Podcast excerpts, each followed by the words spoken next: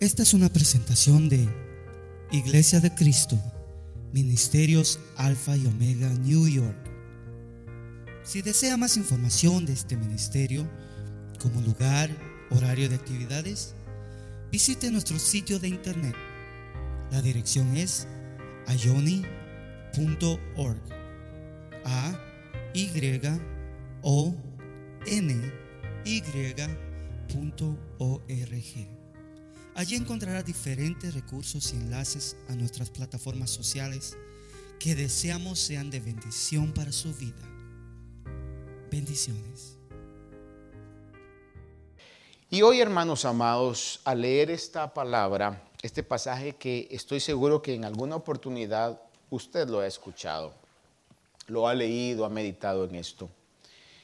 Creo que es muy importante especialmente por lo que nosotros somos, lo que representamos y lo que tenemos que hacer, por lo cual el Señor ha dejado su iglesia en este mundo, que aunque va a acabar en un día, todavía no se acaba. Todavía hay un trabajo, una labor que realizar. Y tenemos que asegurarnos de estar haciendo lo que Dios quiere que la iglesia haga. Y aunque hay una necesidad variada, amplia y grande en el mundo, pero la necesidad más grande es la necesidad de asegurar nuestra salvación eterna. Eso es lo más importante que nosotros podemos alcanzar o es el peor error que alguien pueda tener en tu vida, en su vida apostar a su fortuna por su salvación eterna. Lo más maravilloso que puede haber es que tengamos la seguridad de que terminando esta vida, porque si el mundo va a acabar, obviamente los que habitan en el mundo también tienen una fecha de expiración. Tenemos un día cuando nacimos y otro día cuando nos vamos de esta tierra. Nadie es eterno todos tenemos un día donde vamos a morir terrenalmente. Pero los cristianos, aunque muramos terrenalmente, vivimos eternamente. Lo más importante es eso. Cuando llegamos al momento final, si tomamos la decisión que nos asegura nuestra eternidad o rechazamos la decisión que nos condena por la eternidad. Voy a repetir eso. Al final ese es lo más importante. Si tomamos la decisión que nos aseguró nuestra eternidad o rechazamos la decisión que va a condenarnos por una eternidad. El Señor le dijo a los discípulos, id y predicad el Evangelio. Y en alguna oportunidad yo he notado que necesitamos saber qué es el Evangelio para poder predicarlo. Porque a veces cuando se evangeliza, y digo esto porque voy a estar hablando un poco de esto para que podamos tener claro nosotros qué es el Evangelio, porque estamos planificando más adelante comenzar a reincorporar las actividades de evangelismo locales como lo hacíamos antes de la pandemia. Pero necesitamos nosotros saber qué es lo que vamos a compartir. Cuando nosotros hablamos con alguien, no es simplemente evangelizar, ir a hacer una invitación a la iglesia. Porque muchos a veces interpretan eso. Evangelizar es, lo invito a la iglesia. Y no es eso. Para que Dios nos respalde tenemos que dar el mensaje que Dios quiere que demos al mundo. Obviamente, como dice la palabra, iniciando en Jerusalén, Samaria Judea, Samaria y hasta lo último de la tierra. Pero el punto que hoy quiero dejar en su corazón es, ¿cuál es el mensaje del Evangelio? Mire que el mensaje del Evangelio no es como lo dicen esos mentirosos, pare de sufrir. Ese no es el mensaje del Evangelio. El mensaje del Evangelio está en la palabra de Dios para que la iglesia lo hable, lo predique, lo anuncie y obviamente no todos van a creer. Porque en la Biblia encontramos que hay quienes van a ser condenados porque rechazaron el mensaje. Pero eso no está en nuestras manos. En nuestras manos está anunciar y van a creer aquellos que Dios quiera que crean. Que en su soberanía Dios va a salvar. Pero somos nosotros los que tenemos que dar el mensaje del Evangelio. Ahora, los discípulos, porque aquí dice, y de hacer discípulos, es lo que el Señor les mandó. Los discípulos son aquellos que al escuchar el mensaje del Evangelio creen o han creído y caminan en esa doctrina cristiana, que han sido justificados por medio del sacrificio de Jesucristo. Voy a leerle unos versículos, quizás no los busque conmigo, si los ponen en la pantalla para que el tiempo pueda eh, correr más rápido en esto, pero le prometo que están en la Biblia. Si no, después usted lo ve en YouTube y me dice, pastor, usted no, no dijo bien los versículos yo les corrijo. Romanos 3:24 dice, siendo justificados gratuitamente por su gracia, por medio de la redención que es en Cristo Jesús. Oiga esto, siendo justificados gratuitamente por su gracia. Nuestra justificación fue un regalo de Dios a través de la gracia de Dios, del favor de Dios. Dios en su gran misericordia nos justificó. ¿Qué es que nos haya justificado? Que nos considera justos. Nos considera como personas que no tienen ya deuda con Dios. Romanos 5, 8, 9 dice, pero Dios demuestra su amor para con nosotros en que siendo pecadores o siendo aún pecadores, Cristo murió por nosotros. Entonces mucho más, habiendo sido justificados por su sangre, seremos salvos de la ira de Dios por medio de él. Vea esto. Fuimos salvos por la sangre de Cristo. Cuando se habla de la sangre de Cristo, escuche esto, es muy importante. Cuando hablamos de la sangre de Cristo, no es algo que espiritualmente ustedes me voy a echar la sangre de Cristo. Bíblicamente eso no existe en la palabra. Hay algunos que lo practican con una muy buena intención, pero bíblicamente no hay eso en la palabra. El único pasaje que se puede eh, utilizar como un tipo es cuando el pueblo de Israel salió de Egipto y pusieron la sangre del cordero en las puertas. Pero de ahí en todo el Nuevo Testamento usted va a ver que la sangre de Cristo representa la muerte de Cristo, el sacrificio de Cristo, la cruz de Cristo.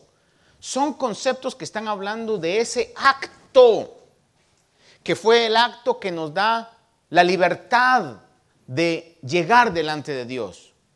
Es el acto que nos ha justificado la muerte de Cristo, la cruz de Cristo, la sangre de Cristo, son elementos que quieren decir lo mismo, el acto donde la paga del pecado cayó sobre el Señor Jesús. Pero vean el pasaje que leímos, muy importante. Dice aquí que seremos salvos de la ira de Dios. ¿Escuchó eso? ¿Salvos de qué fuimos? Una vez más, ¿salvos de qué?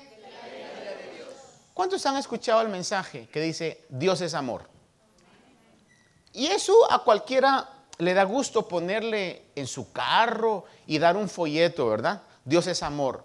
Porque aún el pecador más pecador y más desventurado, si ve Dios es amor, dice, ah, pues Dios me ha de amar, porque Dios es amor.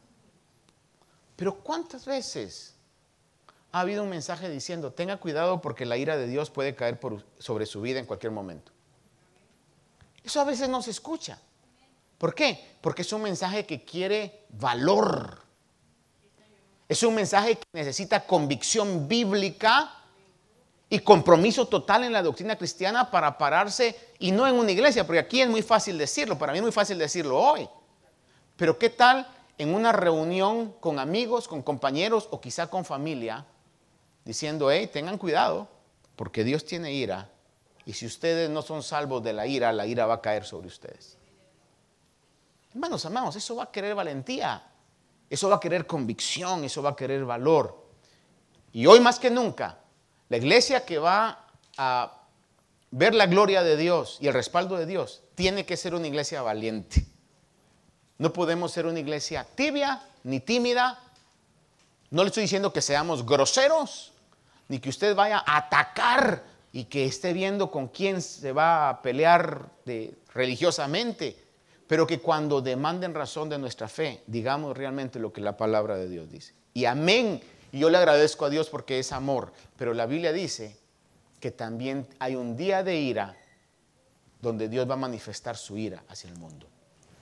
Ahora, el mensaje del Evangelio es anunciar, es publicar la buena noticia que aunque hay un día de ira, hay un medio de salvación para ser salvos de la ira que vendrá contra todos los pecadores.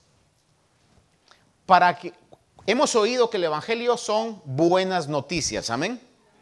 ¿Qué significa evangelio? Le pregunta usted a alguien que estaba en la iglesia y dice buenas nuevas, buenas noticias. Si hablamos de buenas noticias, es porque también en el trasfondo hay malas noticias. No pueden haber buenas noticias si no hay malas noticias. ¿Qué, quiere decir con esto, pastor?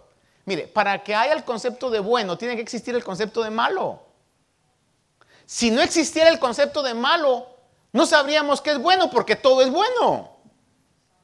Pero como hay malo, podemos saber esto es malo y esto es bueno. Entonces, si el Señor dice, el Evangelio es un mensaje de buenas noticias, es porque hay un decreto de mala noticia para el mundo y es que la ira de Dios va a caer sobre todos los pecadores. Y la palabra de Dios dice que no hay justo ni un uno, por cuanto todos pecaron y no alcanzan la gloria de Dios. Entonces, para dar las buenas noticias es necesario no ignorar las malas noticias. Que la ira de Dios va a venir sobre los pecadores. Ese es el mensaje del Evangelio. Juan 14, 6, Jesús dijo, yo soy el camino, la verdad y la vida, y nadie viene al Padre si no es por mí. La buena noticia es que a pesar de que hay un día de ira, hay un camino de escape, hay una puerta de escape.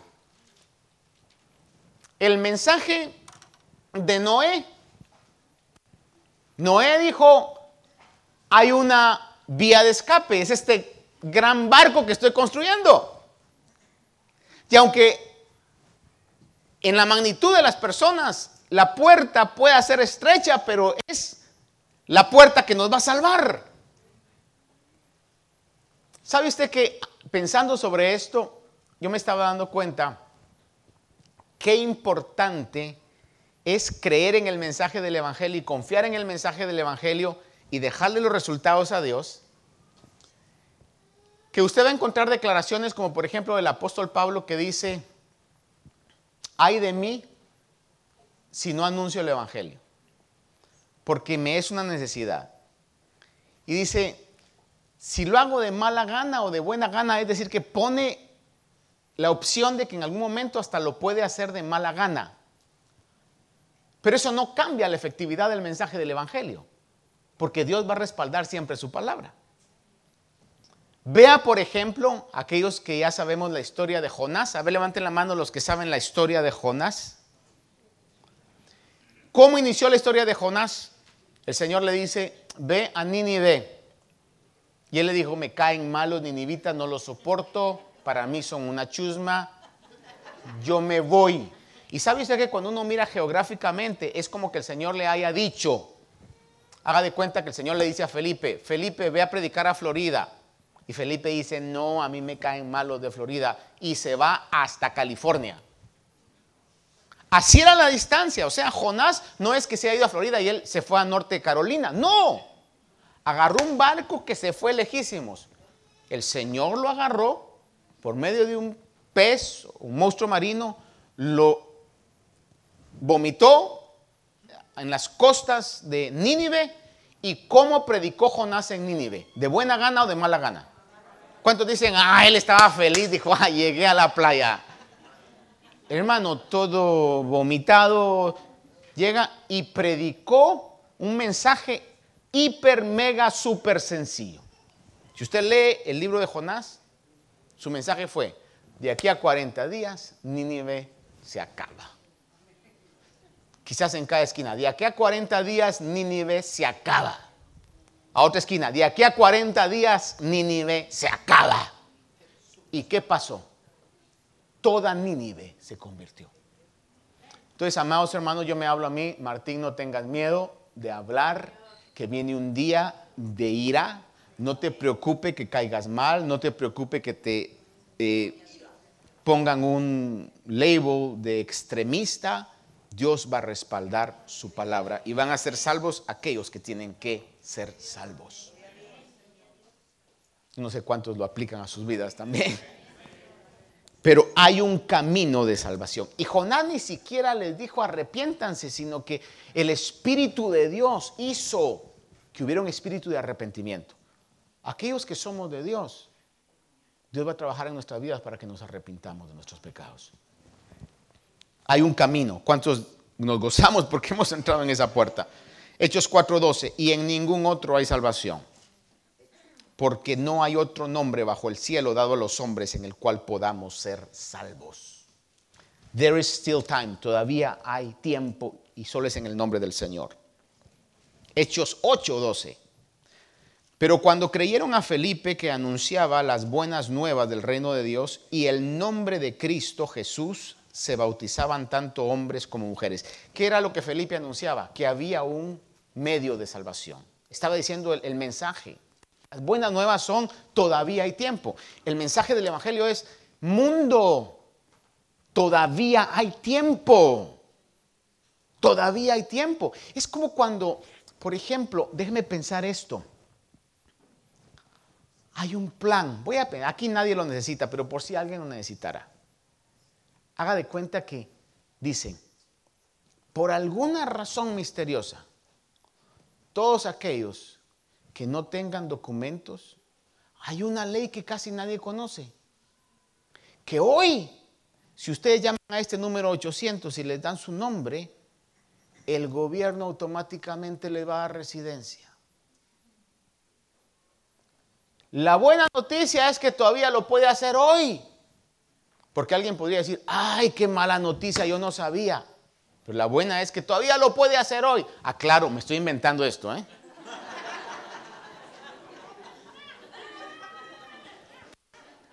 ¿Cómo usted cree que actuaría la gente en ese momento? Exacto, corren hermano y se van inmediatamente hermano a hacer eso. Una buena noticia, ¿no?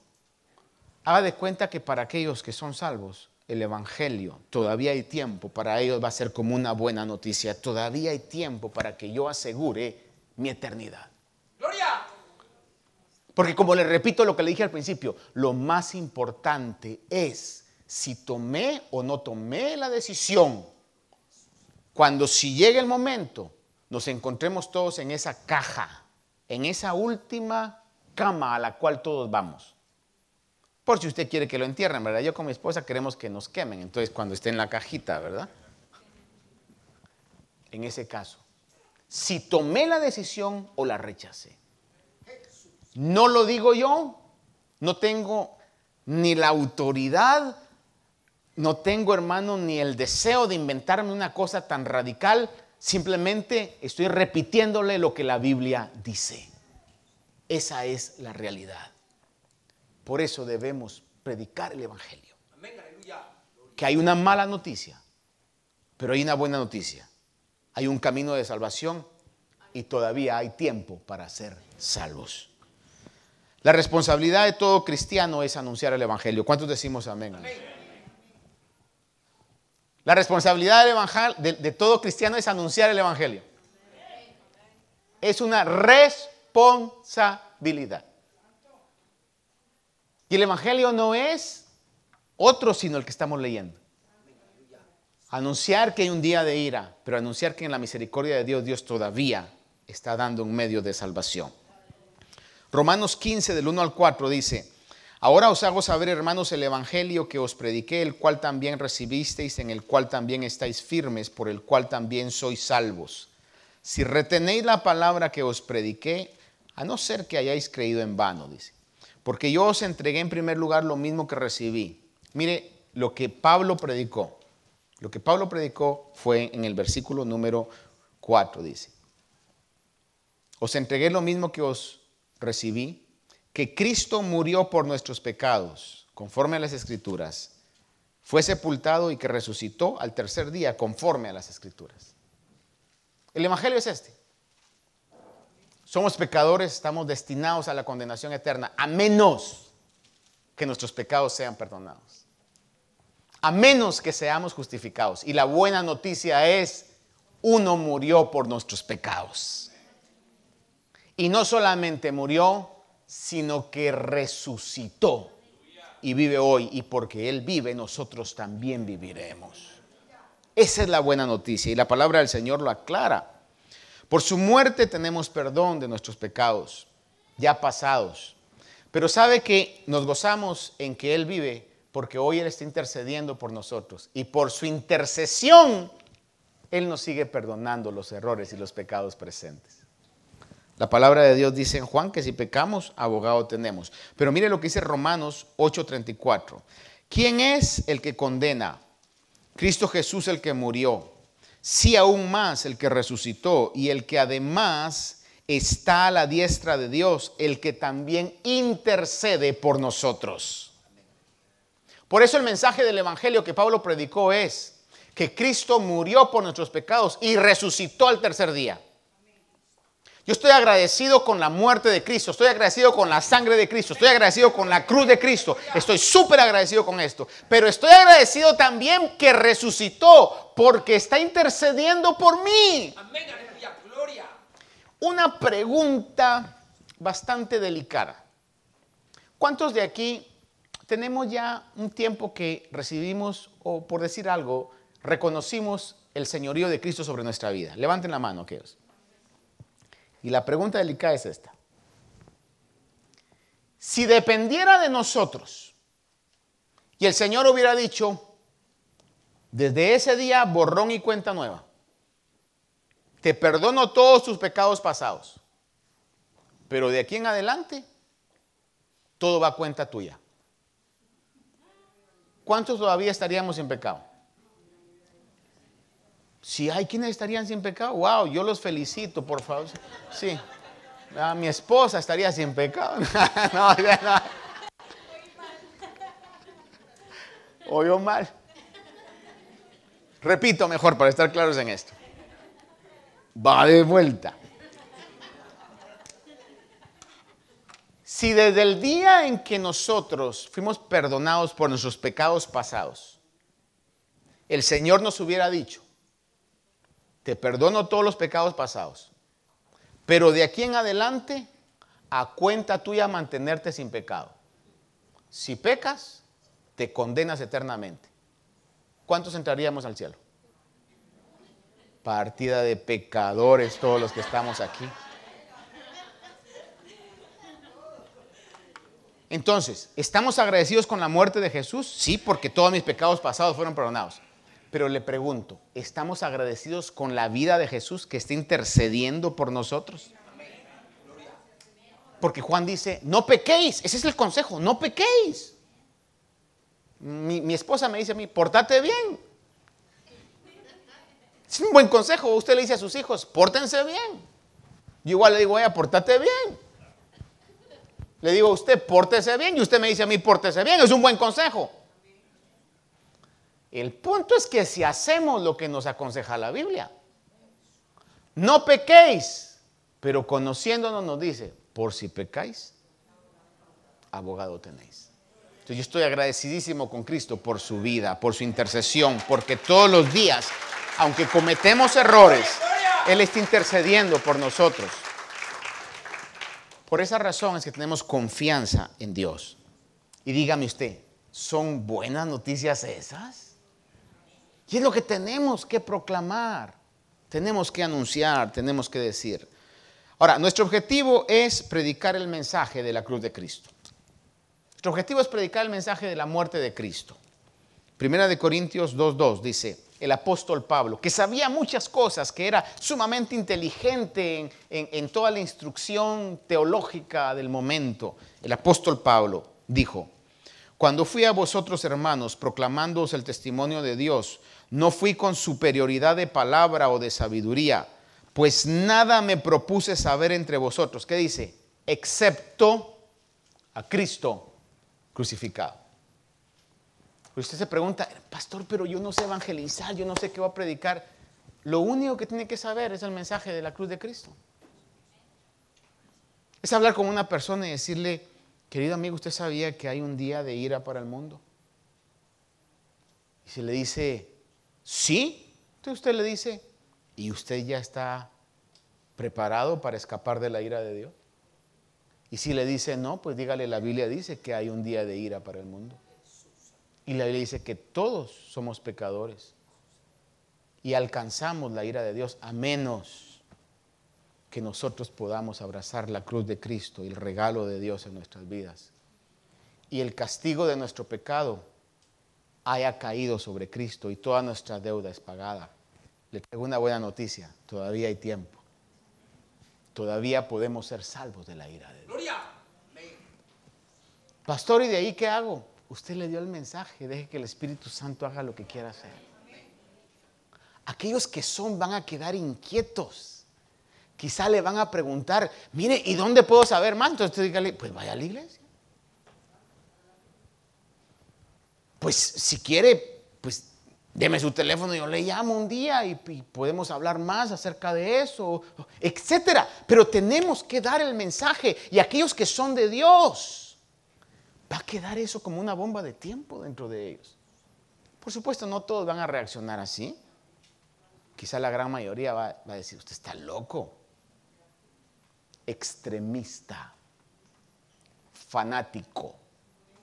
Y por eso le digo, se necesita valor para poder dar el mensaje del Evangelio. El Señor le dijo, me seréis testigos. En Mateo leímos, dijo, me seréis testigos. ¿Sabe usted que la palabra testigo tiene su raíz? Es la palabra que transliterada en el español es martirios. La palabra testigo está ligada con mártir. Si queremos ser verdaderos testigos, no podemos separar la burla, no podemos separar el sufrimiento, no podemos separar el señalamiento de esto. Pero una cosa le voy a decir, sufrir con Cristo trae gran recompensa. Sufrir por el nombre de Cristo, hermano, es un honor poder sufrir por el nombre de Cristo. Si es que sufrimos, ¿verdad? Aunque no podemos compararnos con los sufrimientos que otros cristianos han tenido y que otros cristianos están teniendo. Nuestro objetivo es predicar la cruz de Cristo. Debemos predicar el Evangelio y quien crea, el que tenga fe en ese mensaje, alcanzará la salvación del infierno y obtendrá la vida eterna. Déjenme leerle esto rápidamente, póngame atención en esto. Dice, usted ha leído este mensaje. Romanos 10, 8 al 14 dice, mas ¿qué dice? Cerca de ti está la palabra en tu boca y en tu corazón, es decir, la palabra de fe que predicamos. La palabra de fe que predicamos. Que si confiesas con tu boca a Jesús por Señor y crees en tu corazón que le resucitó entre los muertos, serás salvo, porque con el corazón se cree para justicia y con la boca se confiesa para salvación. Cuando alguien genuinamente cree y genuinamente confiesa, la Biblia dice, es salvo. Es la palabra de fe. Tenemos fe en ese mensaje. Y dice, todo el que cree no será avergonzado. Y miren la bendición de Dios, porque no hay distinción. Dios no hace acepción de personas. No hay distinción entre judío, ni griego, ni esclavo, ni libre. No hay distinción. Dios no hace ninguna distinción. Dice aquí, pues Él mismo es Señor de todos, abundando en riquezas para todos los que le invocan, porque todo aquel que invoque el nombre del Señor será salvo. ¿Cómo pues invocarán Dice aquí, ¿cómo pues invocarán a aquel en quien no han creído? ¿Y cómo creerán aquel de quien no han oído? ¿Y cómo oirán sin haber quien les predique? ¿Y cómo predicarán si no son enviados? Tal como está escrito, mire cómo Dios ve a los que predican el Evangelio. Cuán hermosos son los pies de los que anuncian el Evangelio del bien. La primera persona que yo me recuerdo asusté con el mensaje del Evangelio fue cuando yo tenía alrededor de unos 5 o 6 años. Para que usted le enseñe el Evangelio a sus hijos porque no sabe realmente si a esa edad Dios los puede usar para salvar una vida. Yo le gracias a Dios específicamente por la vida de mi madre, porque sembró la palabra en nosotros, sembró la palabra. No se cansaba de estar diciendo la palabra en nosotros. Y un día me recuerdo que yo tenía un amigo de la infancia, cinco o seis años y mucho. Él se llamaba Jesús Francisco, pero todos lo conocían con el nombre de Chito. Me recuerdo que estábamos en un lugar y de repente, de esos de repente que usted no sabe cómo un niño de cinco o seis años se pone a hablar teología con otro niño de cinco o seis años. Yo le dije, algo así me recuerdo, que ya es tanto tiempo, porque cuando yo tenía cinco años fue hace como unos 25 años, entonces mucho tiempo atrás, ¿verdad? Perdónalo, Señor, porque me juzgan mal. Le dije a mi amigo, ¿y tú vas a ir al cielo o al infierno?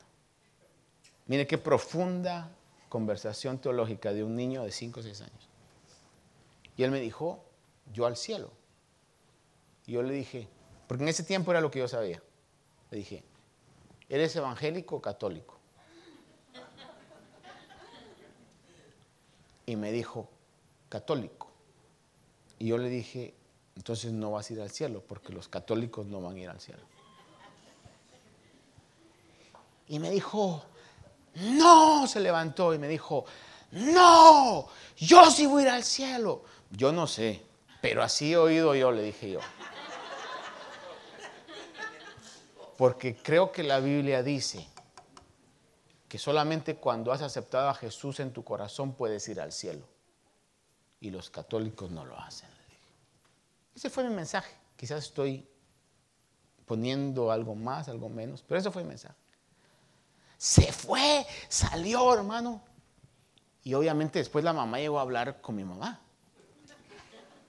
Y le dijo, yo no sé qué, Martín le dijo, a Chito me dice, pero mire, llegó afligido, llegó llorando, llegó, me dice, está asustado. Y entonces mamá le dice, pues, ¿qué le dijiste? Me recuerdo que me preguntó y le dije, que, no, no se iba a ir a, menos que aceptara a Jesús, no iba a poder irse al, al cielo.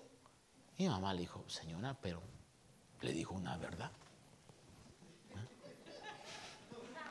El punto es que después, eso sí, como después de 20 años que yo llegué al pueblo donde me, crié, donde yo le hablé, una tía me dijo, me dijo, porque me decían Tincito, me decía la tía, Tincito, me dice, ¿sabe quién pregunta por usted? Me dice Chito. Así le yo dije, me está preguntando para sonarme, ¿verdad? Y me dice, está en otro lugar. Viera, me dice, es cristiano y le sirve a Dios. Y dije yo, gloria. Pero si usted mira, yo no le dije, Dios ama a todos los niños por igual. Aunque es una realidad, y eso vamos a ver después, hasta que se llega a un punto de, de conciencia. Pero dos niños hablando. Y le dejé la realidad del mensaje del Evangelio. Que a menos que recibiera a Jesús como su Señor y Salvador, iba a pasar una condenación en el infierno. Ahora usted me pregunta a mí, pastor, el infierno es literal. No lo sé. No me interesa saberlo. Lo que me interesa saber es que es real. Literal es distinto a real. Es real. Es un lugar de tormento y de condenación eterna donde yo no quiero estar. Y me gustaría que todos ustedes tampoco estuvieran en ese lugar. Y si realmente amamos a nuestros hermanos, a nuestros vecinos, a nuestros familiares, no nos acobardemos de hablarle el mensaje. Y demos de gracia lo que de gracia hemos recibido. Le voy a caer mal, pastor. Usted elige. Yo no lo voy a obligar, Dios no me obliga a mí ni nos obliga a nadie. Pero nos mandó y hacer discípulos. Y el discipulado comienza con el mensaje del Evangelio. Debemos hacerlo como una comisión que el Señor nos ha dado. Segunda Corintios 5:20 dice, por tanto somos embajadores de Cristo, como si Dios rogara por medio de nosotros. En el nombre de Cristo rogamos, reconciliados con Dios, embajadores. Ahora, déjeme terminar con esto. No podemos convencer a nadie. Dios no nos ha llamado a convencer. Y es el punto que a veces tenemos que entender claramente. Dios no nos ha mandado a convencer a que usted le diga, no, no, pero mire, no, no, no. Usted del Evangelio. Hay quienes no van a creer, a quienes le van a decir, ah, usted cree la Biblia, eso la escribieron hombres. Eh, usted dígale, mire, yo sí la creo, en mí Dios ha puesto fe y hay la evidencia histórica, geográfica, científica, real, de que este no es un libro, cualquiera de ese libro, y yo lo creo. Es algo que, que estoy con mi fe totalmente puesta en esto. Pero si no lo cree, hermano, usted no va a convencer a nadie, es Dios el que convence. Dice la palabra de Dios, 2 Corintios 4, 3, 4. Y si todavía nuestro evangelio está velado, para los que se pierden está velado, en los cuales el Dios de este mundo ha cegado el entendimiento de los incrédulos, para que no vean el resplandor del evangelio en la gloria de Cristo, que es la imagen de Dios. Ahora, hay mucho más que vamos a ir hablando consecuentemente. Pero la realidad es que ¿cómo creerán si no hay quien les predique? Dice la Biblia en Romanos 10, lo que leíamos, dice, todo aquel que invoque el nombre del Señor será salvo. Entonces, si no estoy mal, el verso 14 dice, ¿cómo pues invocarán a aquel en quien no han creído? ¿Y cómo creerán en aquel de quien no han oído? Oiga esto, ¿cómo creerán en aquel de quien no han oído? ¿Cómo creerán en aquel de quien no han oído? Hoy más que nunca, amados hermanos, hermana iglesia, necesitamos pedirle constantemente al Señor que nos dé valentía. No le voy a preguntar, pero hoy quiero que usted, por favor, ahí donde está, cierre sus ojitos. Cierre sus ojos, por favor. Y pregúntese a usted mismo, a usted misma, si realmente ha representado el reino de Dios con valentía cuando ha sido necesario. O si nos hemos acobardado por no caer mal, por no ser rechazados, por no ser tachados de extremistas y de fanáticos. Y si usted al igual que yo reconoce y dice, Señor, yo necesito cobrar valor, Señor, y que con amor, con compasión, con educación, yo pueda ser un representante del Evangelio y decirle a aquellas personas que tanto me importan y tanto amo, que todavía hay un medio de escape. Esperamos que esta meditación haya bendecido su vida. Si desea más información de este ministerio, como lugar, horario de actividades, visite nuestro sitio de internet. La dirección es ayoni.org. A Y O N Y.org. Allí encontrará diferentes recursos y enlaces a nuestras plataformas sociales que deseamos sean de bendición para su vida. Bendiciones.